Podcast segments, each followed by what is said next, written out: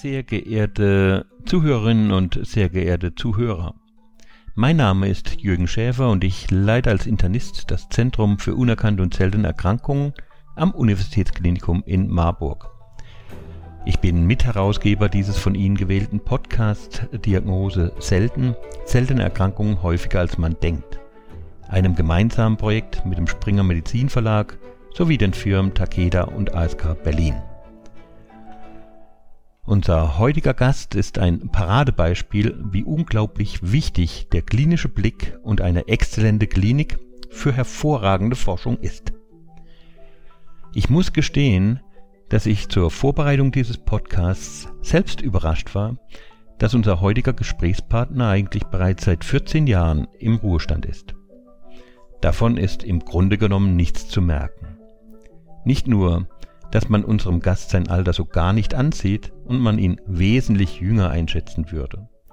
Vielmehr gehört er irgendwie unverrückbar zu dem Krankheitsbild hereditäres Angioödem dazu und ist damit quasi zeitlos, immer dabei und auf keiner Tagung zu diesem Thema fehlt er. Unser heutiger Gast ist Professor Dr. Konrad Borg der sich wie kein anderer um das Krankheitsbild des hereditären Angioödems verdient gemacht hat. Für viele von uns ist Professor Borg ein leuchtendes Vorbild, wie Hochschulmedizin eigentlich sein sollte.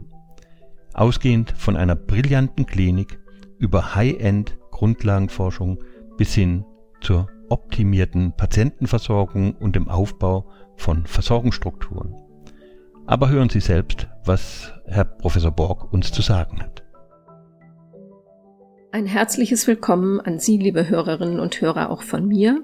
Mein Name ist Wiebke Kartmann, ich bin Medizinjournalistin und Moderatorin dieser Podcast-Serie und freue mich, dass Herr Professor Dr. Konrad Borg heute unser Gast ist ein Arzt und Forscher, der maßgeblich zur Entschlüsselung der Ursachen des hereditären, also erblichen Angioödems beigetragen hat.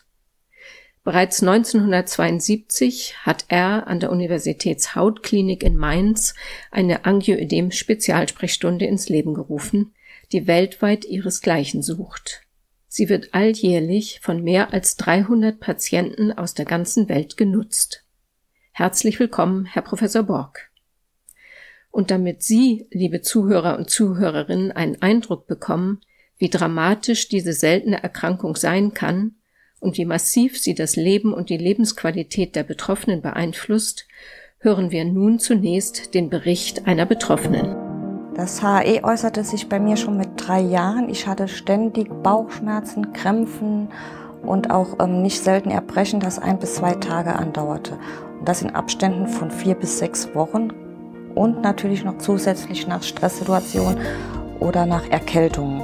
Das führte natürlich dazu, dass ich im Kindergarten und in der Schule sehr viel gefehlt habe. Die fehlende Diagnose hatte zur Folge, dass ich fünf Bauchspiegelungen, sieben große Bauch-OPs hatte, darunter eine Leistenbruch, dann auch eine Pankreasoperation, weil der Verdacht auf Krebs war, dann halt auch nach Darmverschluss. Durch die ganzen OPs hatten sich halt auch wieder Verwachsungen im Bauchraum gebildet, was zur Folge hat, wieder OPs. Und ja, mein Bauch sieht heute aus wie eine Landkarte. Und was ich auch hatte, ich hatte dann auch eine psychosomatische Kur. Weil man dachte, es wäre dann psychosomatisch bedingt, aber die hat auch nichts gebracht.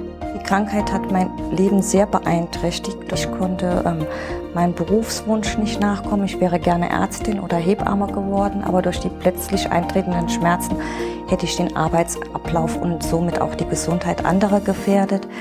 Ich habe dann nach der Schule eine Ausbildung zur Verkäuferin gemacht, habe dies auch über zwölf Jahre getan, habe aber sehr viele Urlaubstage aufgrund meiner Krankheit müssen einsetzen. Vor zehn Jahren habe ich dann eine Ausbildung zur Pharmareferentin gemacht und ähm, ja, in den stressigen Prüfungssituationen hatte ich halt vorbeugend mir dann Schmerzmittel gespritzt. Endlich mit 41 Jahren erhielt ich dann die Diagnose. Nach einem Zahnarztbesuch hatte ich eine extreme Gesichtsschwellung und Kehlkopfschwellung. Bin dann in die Klinik. Die haben mir dann antiallergische Medikamente verabreicht und Cortison. Die haben allerdings gar nichts gebracht. Da war eine junge Ärztin, die hatte in ihrer Ausbildung schon mal was von HE gehört und sie hat dann einen Bluttest veranlasst und dann stand auch die Diagnose, ich habe HAE. Mein Alltag hat sich sehr verändert. Ich bin jetzt in einem HE-Zentrum, dort unter Behandlung. Ich kann jetzt ganz normal leben wie andere Menschen auch. Ich kann in Urlaub fahren, ich kann essen, was ich möchte. Ich kann meinen Hobbys nachgehen. Ich lebe jetzt und ich genieße es.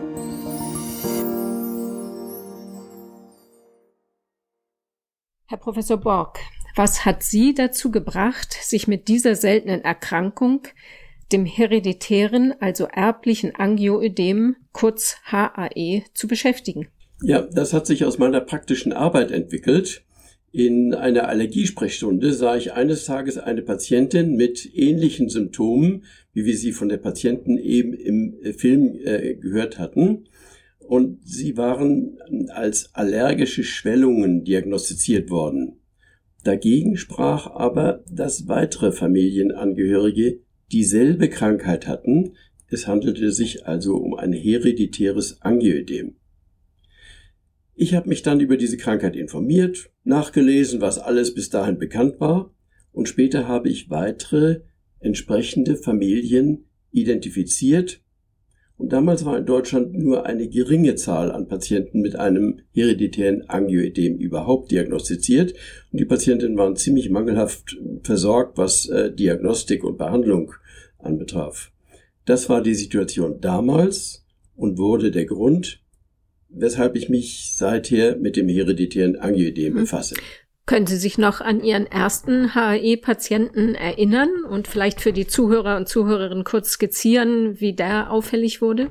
Ja, natürlich. Das war eben diese, genau diese erwähnte Patientin, ähm, wobei bei ihr noch das besonders Tragische war, dass eine Verwandte von ihr einige Zeit vorher an einem Kehlkopfödem im Rahmen dieser Krankheit erstickt war an einer Schwellung, einer Zuschwellung des Kehlkopfes. Damit sind wir ja gerade schon bei den dramatischen Folgen, die diese Erkrankung haben kann. Vielleicht können Sie mal kurz skizzieren, eben was sind die charakteristischen Symptome und wir hätten auch in dem Fallbeispiel, was am Anfang eingespielt worden wäre, vielleicht schon früher an diese Erkrankung gedacht werden können, also ans HAE.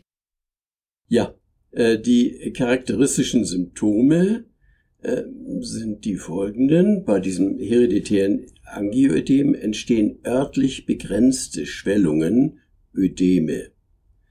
Und diese Ödeme treten episodisch auf, das heißt, sie sind zeitlich begrenzt, dauern meistens zwei bis drei Tage und ähm, die einzelnen Schwellungen bilden sich von selbst wieder zurück, und zwar immer. Diese Schwellungen oder Ödeme treten immer wieder auf sind also wiederkehrend rezidivierend. Und die meisten dieser Ödeme betreffen die Haut oder den Magen-Darm-Trakt.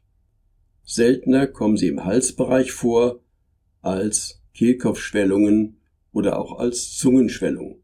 Äh, die Hauptsymptome des hereditären Angiodems sind dementsprechend also Hautschwellungen, Bauchschmerzattacken und Kehlkopfödeme.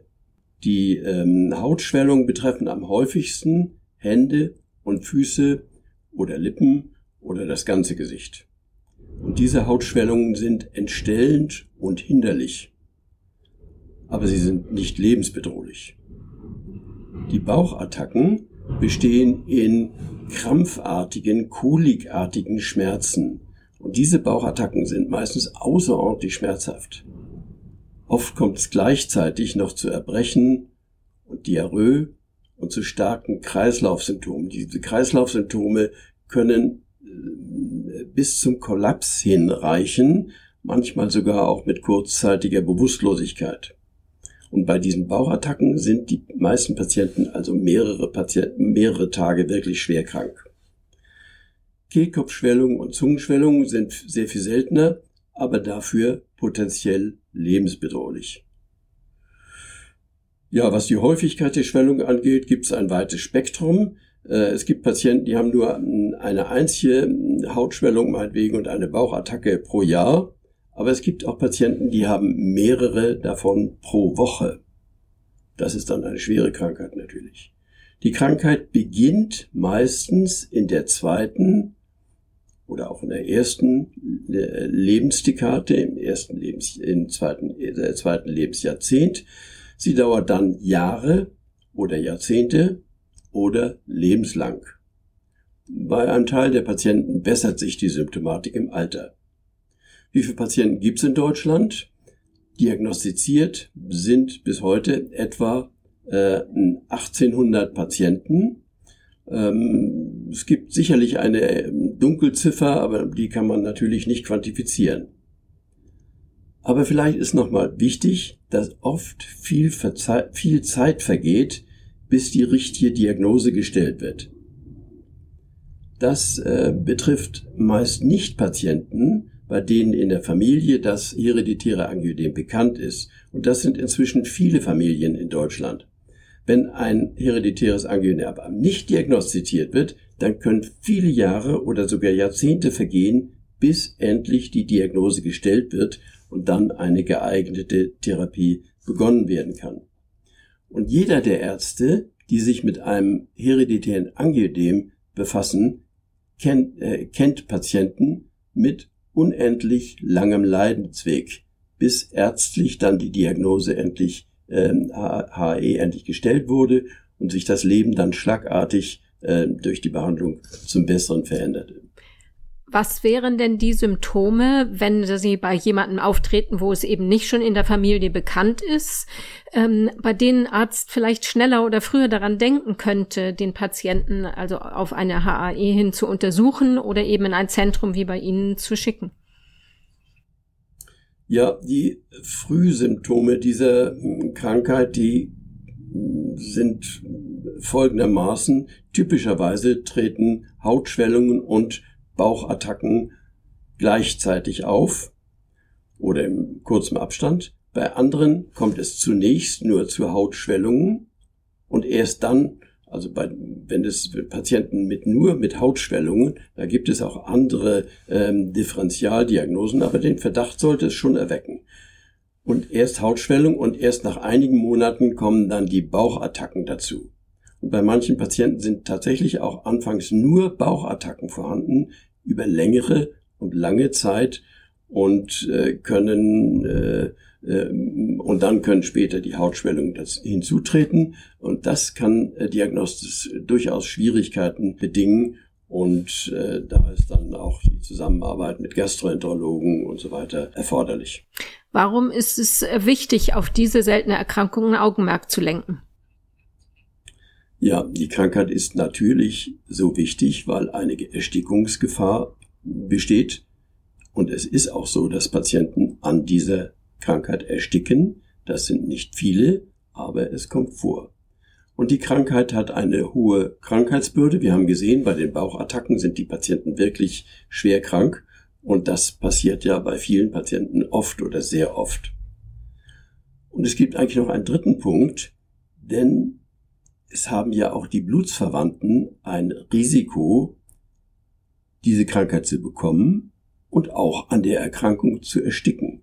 Und das sind im Grunde die wichtigen Aspekte mhm. dieser Krankheit. Ja, die sind natürlich auch sehr belastend, wenn man dann selber die Diagnose gestellt bekommen hat. Ja. Ähm, wie wird die HAE denn dann diagnostiziert, wenn der Verdacht besteht und durch wen sollte die Diagnostik erfolgen? Ähm, der Anfangsverdacht äh, kommt meistens vom Patienten selbst. Natürlich, er bemerkt die Schwellungen oder auch Verwandte und sagt, was hast denn du da? Ähm, und dann spielt die Selbstinformation über das Internet eine große Rolle und zunehmende Rolle. Und dann meistens stellt sich der Patient dann dem Hausarzt vor und die Diagnostik und Therapieübernahme erfolgt dort oder beim Facharzt oder in, in einem Behandlungszentrum für Angioedeme. Wer ist eigentlich zuständig für das hereditäre Angioedem? Welche Fachrichtung? Ja, es ist wirklich so, dass Ärzte mehrerer Fachgebiete ähm, das HAE, das hereditäre Angioedem, diagnostizieren und behandeln.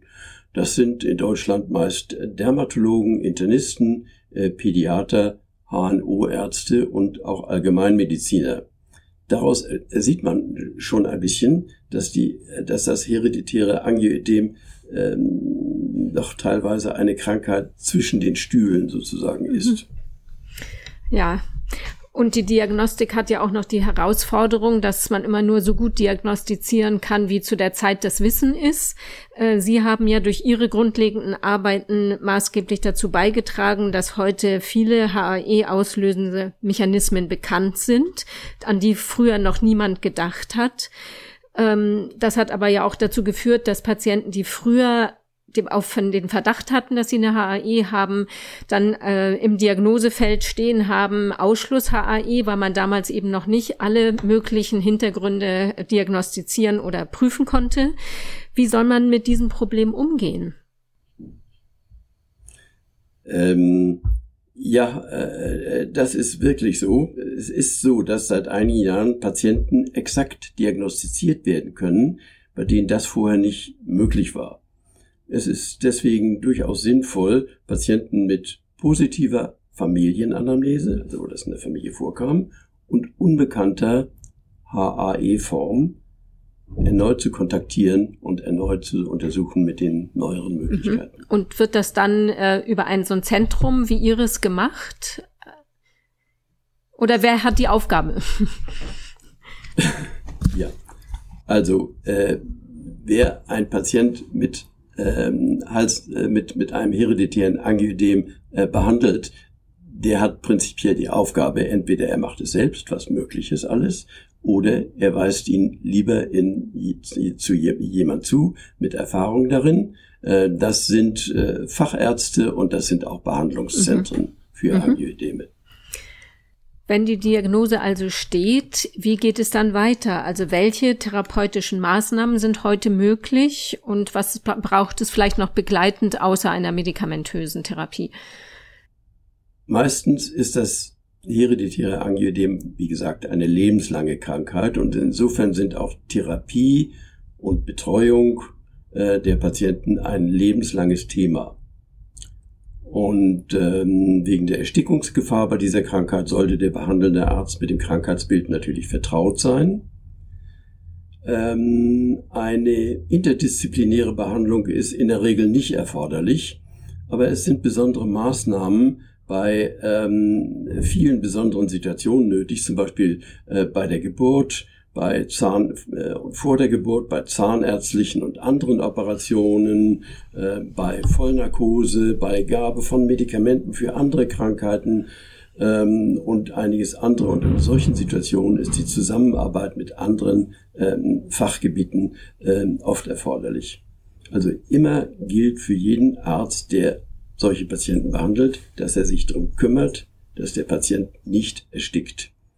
Und mit der, das heißt, mit der Behandlung und Betreuung eines Patienten übernimmt er in dieser Hinsicht durchaus auch eine gewisse Verantwortung. Ja? Jetzt äh, zur Behandlung. Wir, ähm, wir kennen äh, zwei verschiedene Behandlungsstrategien. Eine Strategie ist die Therapie der einzelnen Schwellung, sobald sie auftritt, also eine Bedarfsbehandlung. Und die zweite ähm, Strategie ist eine permanente Dauerbehandlung eines äh, Patienten mit hereditärem Angedem, bei dem durch diese Dauerbehandlung vermieden werden soll, dass überhaupt Krankheitssymptome entstehen. Und das ist durchaus möglich. Konkret haben wir für jede Form äh, dieser ähm, Strategien mehrere Behandlungsmöglichkeiten und jeweils auch mit, mit unterschiedlichen Wirkmechanismen. Können Sie das gerade mal skizzieren, was eben für diese akute, also Bedarfstherapie eingesetzt wird und was für diese langfristige Prophylaxe verwendet wird? Ja, ähm, das geht dann äh, schon ziemlich ins Detail. Wir haben ähm, äh, diese Therapien, die äh, sind möglich geworden durch den, da, durch die Kenntnisse im ähm, Krankheitsentstehungsweg nicht nur die genetische äh, Ursache, sondern es gibt ja danach mehrere Behandlungsstufen und auf diesen Behandlungsstufen ähm, äh, greifen auch diese Therapien ein. Eine Behandlungsstufe ist beispielsweise, dass ähm, eine Möglichkeit ist beispielsweise, dass man einfach den fehlenden Faktor ersetzt, den C1-Inhibitor. Das trifft zu bei dem ähm, äh, bei der häufigsten Form, dem hereditären Angio, dem durch C1-Inhibitor. Ähm, Eine weitere Form ist, dass man ähm, eine Zwischenstufe so ähm, äh, blockiert, dass das Endprodukt, nämlich die gefäßerweiternden Substanzen, gar nicht freigesetzt werden können. Ja, das sind sogenannte Kallikrein-Inhibitoren. Äh, das sind so im Grunde mhm. Und durch die wird eben die Schwellung verhindert, die dann ja die dramatischen Folgen ganz genau, hat. Ganz mhm. genau. Ganz genau. genau. Ähm, wie wird denn dann abgewogen? Wann muss mehr eine bedarfsgerechte Therapie erfolgen und wann äh, reicht vielleicht eher eine Langzeitprophylaxe? Also wie, wonach geht das? Das richtet sich äh, ganz erheblich nach äh, der Anzahl der Schwellungen. Jemand mit ähm, einer oder ganz wenigen Attacken im Jahr, den wird man nicht mit einer Langzeitprophylaxe behandeln, sondern wird man ähm, da wird man eine Bedarfstherapie wählen. Aber jemand, der das mehrfach pro Woche hat oder auch im Monat mehrfach, da wird man eine solche Langzeitbehandlung in Betracht ziehen und sicherlich auch äh, vielfach anwenden. Momentan gehen die ganzen Neuentwicklungen der Behandlung mehr in Richtung einer solchen Langzeitprophylaxe. Mhm, mh. Sie hatten ja gesagt, das sind Attacken, die auftreten und dass es auch Situationen gibt, die eher äh, problematisch sind, wo man die eng, äh, Patienten engmaschig begleiten muss, wie zum Beispiel bei Operationen im Kopfbereich. Gibt es auch sonst noch Trigger für diese Attacken? Ja, es gibt verschiedene Auslöser, ähm, wonach man, ähm, äh, wonach sich diese Attacken entwickeln. Das sind zum Beispiel äh, Druck auf die Haut, wenn man auf eine, eine, Einka eine schwere Einkaufstasche äh, trägt, dann kann es danach bei diesen, bei den Leuten mit dieser Krankheit zu einer Handschwellung kommen. Oder ähm, es gibt auch äh, Psyche bei vielen Patienten äh, merken, äh, viele Patienten merken sehr deutlich, dass psychische Belastungen, Ärger, Trauer, aber manchmal auch Freude äh, zu solchen Attacken führt. Da gibt es also ein ganzes Spektrum von Triggern, auch Erkältungskrankheiten und Infektionskrankheiten äh, gehören zu dazu und auch einige Medikamente. Mhm. Mhm. Das heißt, der Patient wird im Rahmen der Betreuung eben auch über all diese Trigger informiert und lernt einen Umgang äh, mit diesen Situationen? Er lernt im Laufe der Zeit ein, um, einen sehr guten, eine sehr gute Einschätzung seiner Krankheit und mit solchen Situationen auch umzugehen und ähm, ist in seiner Krankheit idealerweise und auch vielfach normalerweise gut ausgebildet in seiner mhm. Krankheit. Wie sehen Sie denn die oder schätzen Sie die heutige äh, Situation von Menschen mit HAE im Vergleich zu früher ein? Zum einen bezüglich Diagnostik, dann bezüglich Therapie und letztlich auch äh, hinsichtlich Prognose und Lebensqualität. Ja, ähm, wie in vielen Bereichen der Medizin gab es natürlich auch beim hereditären Angiodem im Laufe der Zeit immer wieder große Fortschritte. In der Diagnostik haben wir derzeit sehr gute biochemische Möglichkeiten, die bei weitem häufigste Form des hereditären Angiodems eben das HRE durch C1-Inhibitormangel zu diagnostizieren. Bei anderen Formen äh, ist es schwieriger, da ist dann zum Teil nur der genetische Nachweis der ursächlichen Mutation beweisend. Was die, äh, was die Therapie angeht, ähm, kommt es zu dieser Bedarfs, bei dieser Bedarfsbehandlung äh, der ähm, akuten Symptome zur Abmilderung und zu Verkürzung der Schwellungsattacken. Und das hat sich inzwischen auch sehr verbessert. Und wie gesagt, bei der Langzeitprophylaxe wird die Zahl der akuten Attacken erheblich vermindert. Es werden also die ganzen Schwellungsattacken oder ein Teil der Schwellungsattacken vermieden so dass eben ein Teil der Patienten auch überhaupt keine Symptome mehr äh, hat. Und insofern hat sich die äh, Situation bezüglich der Therapie enorm verbessert. Ähm, die Lebensqualität, wie gesagt, hängt wesentlich von der Anzahl und Schwere der Schwellungsattacken ab.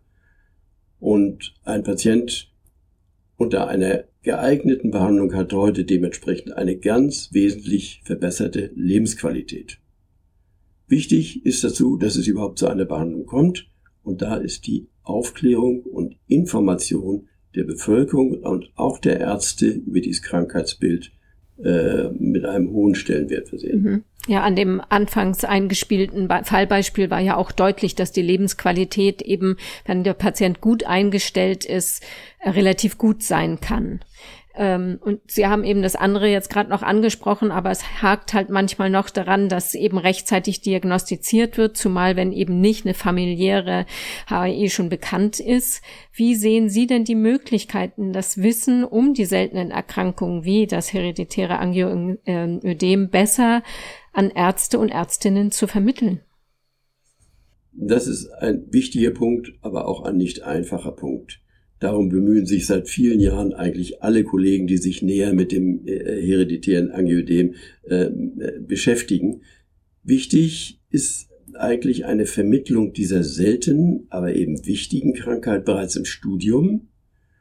Äh, dann äh, wichtig ist natürlich sind Informationen durch wissenschaftliche Literatur, kontinuierlich auf Fortbildungskongressen äh, und in Internetplattformen. Und erfreulicherweise ist inzwischen das hereditäre Angiodem auch als Thema auf sehr vielen größeren Kongressen vertreten.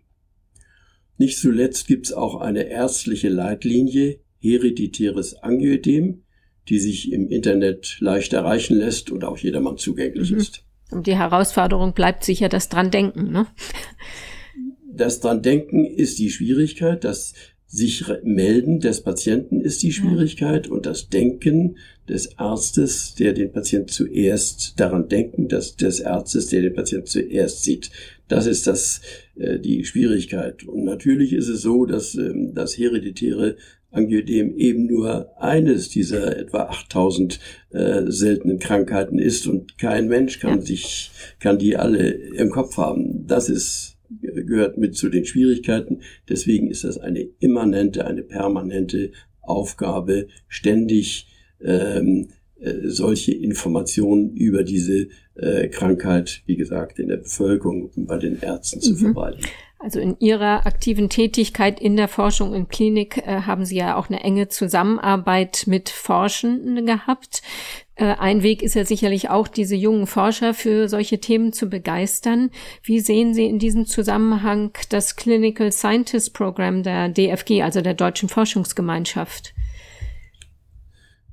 Ja, das Clinical Scientist Programm ist ein Förderprogramm der DFG für äh, forschungsaktive Ärztinnen und Ärzte.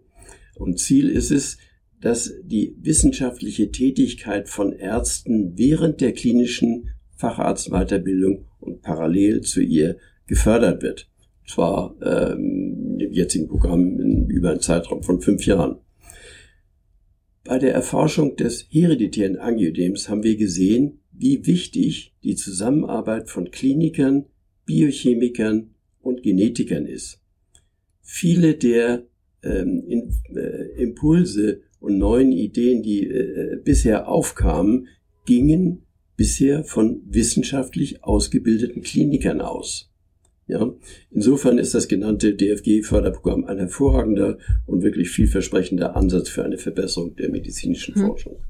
Welche anderen aktuellen Entwicklungen können denn, denn äh, als Katalysatoren für die Forschung in der Zukunft äh, wirksam werden? Ja, äh, in, die in die Zukunft kann man schwer äh, schauen. Aber die Fortschritte der Gentherapie werden auch vor dem hereditären Angiodem äh, nicht Halt machen. Die ersten Schritte sind bereits gemacht worden und weitere Schritte werden folgen. Aber das ist ein schwieriges Gebiet und der Weg ist noch sehr lang. Ähm, und das Hauptgewicht der Therapie wird sicherlich noch sehr lange, vielleicht jahrzehntelang auf der normalen, konventionellen, nicht genetischen äh, Therapie äh, beruhen. Genetische Therapie ist schwierig ähm, beim äh, HAE aus verschiedenen Gründen. Es ist eine sehr, eine Krankheit mit vielen genetischen Ursachen und die Krankheit ist äh, insgesamt sehr komplex auch in ihrer Pathogenese. Mhm. Sie ist ja auch eben komplex in der Behandlung. Sie gehören noch zur Ärztegeneration, äh, in der das klinische Arbeiten nicht von Fallpauschalen bestimmt war. Sie haben es also vorher äh, behandelt. Was bedeuten die Fallpauschalen für Patienten und Patientinnen mit dieser seltenen Erkrankung aus Ihrer Sicht? Ja, also da kann ich nur was zum hereditären Angioidem äh, sagen. Der Hauptteil der Therapien spielt sich beim hereditären Angioedem im ambulanten Bereich ab. Stationäre Behandlungen, die mit Fallpauschalen vergütet werden, spielen nur eine untergeordnete Rolle. Aber vielleicht äh, nochmal generell folgender Punkt, der sowohl für Kliniken als auch für Praxen ähm, von niedergelassenen Ärzten gilt. Die adäquate Diagnostik und generell die Betreuung von solchen Patienten ist außerordentlich zeitaufwendig es ist ja nicht nur die, die äh, Anamneseerhebung oder Blutentnahme, Entnahme, sondern bei jedem Patienten mit einem hereditären Angioedem muss eine ausführliche Familienanamnese erhoben werden, meist auch mit Hilfe der Familienangehörigen. Und bei gesichertem hereditären Angioedem muss auch eine eingehende Information über die Krankheit erfolgen, oft nicht nur des Patienten, sondern oft auch der Familienangehörigen. Außerdem muss ein Familienstammbaum erstellt werden und es müssen sich Untersuchungen aller Blutsverwandten anschließen, damit keine Person mit einem Erstickungsrisiko übersehen wird. Die Angabe, äh, niemand von meinen Angehörigen hat das, äh, das reicht nicht aus. Und all das ist in einem Normalbetrieb von Klinik und Praxis bei dem herrschenden Zeitdruck nicht einfach mhm. durchzuführen. Ja. Sehen Sie denn da auch eine gewisse Möglichkeit, dass die Digitalisierung das erleichtert, also sowohl schon bei der Diagnostik als auch eben dann nachher in der, ähm, in der Führung im Sinne von elektronischer Patientenakte und so weiter? Ja, das äh, denke ich, äh, das ist sicher, das wird sicher so sein. Mittelfristig und langfristig wird die Digitalisierung sehr hilfreich sein. Die elektronische Patientenakte wird sich durchsetzen, sobald die Anfangsschwierigkeiten überwunden sind. Datenbanken, Patientenregister können bei Fragen zu den allgemeinen Krankheitseigenschaften und Therapieerfolgen helfen. Das haben die äh, schon in der Vergangenheit ähm, beim hereditären Angioedem getan und auch einigen anderen äh, seltenen Krankheiten. Dann wären zu nennen Diagnoseunterstützungssysteme und die Anwendung künstlicher Intelligenz. Die können bei der Diagnostik helfen. Die ersten Schritte sind gemacht und die Ergebnisse sind vielversprechend.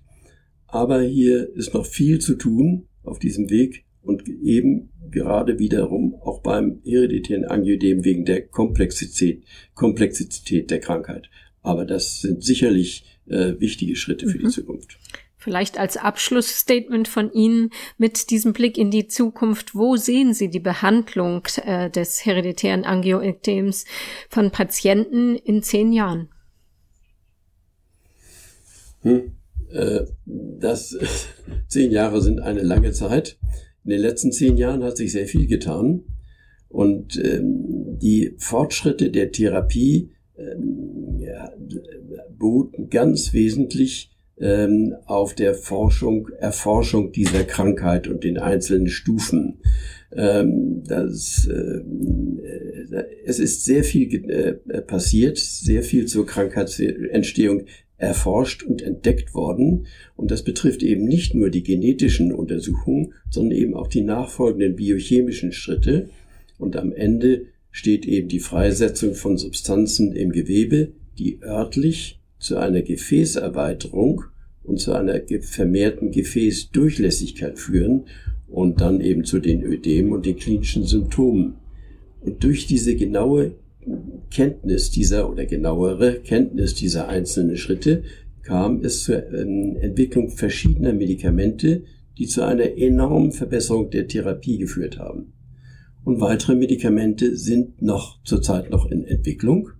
Ein Teil befindet sich in einem Anfangsstadium der Entwicklung, andere, ähm, ein anderer Teil ist aber auch schon in weit fortgeschrittenem Stadium, so dass wir ganz sicher in den kommenden Jahren mit weiteren hochwirksamen Medikamenten für das hereditäre Angioedem rechnen können. Vielen Dank, Herr Professor Borg. Damit sind wir auch schon am Ende des Podcasts. Ähm, ich danke für diesen interessanten Einblick in Diagnostik und die heutigen Möglichkeiten, die Patienten zu behandeln. Und äh, ja, drücke mit die Daumen, dass die äh, Entwicklung oder die Medikamente, die sich in der Entwicklung befinden, auch wirklich äh, dann bald möglichst zum Einsatz kommen für die Patienten. Und ich wünsche Ihnen alles Gute weiterhin auch für Ihren Einsatz für HE-Patienten. Danke. Und Ihnen, liebe Hörerinnen und Hörer, danken wir für Ihr Interesse. Falls Sie uns Feedback zu dieser Folge geben möchten, dann senden Sie bitte eine E-Mail an podcast.diagnose-selten.de. Und auch im nächsten Monat erscheint wieder eine Folge unserer Serie Diagnose selten, seltene Erkrankungen, häufiger als man denkt. Seien Sie gespannt und hoffentlich wieder dabei. Wir würden uns freuen, wenn Sie wieder reinhören und wünschen Ihnen für die Zwischenzeit alles Gute. Tschüss und auf Wiederhören.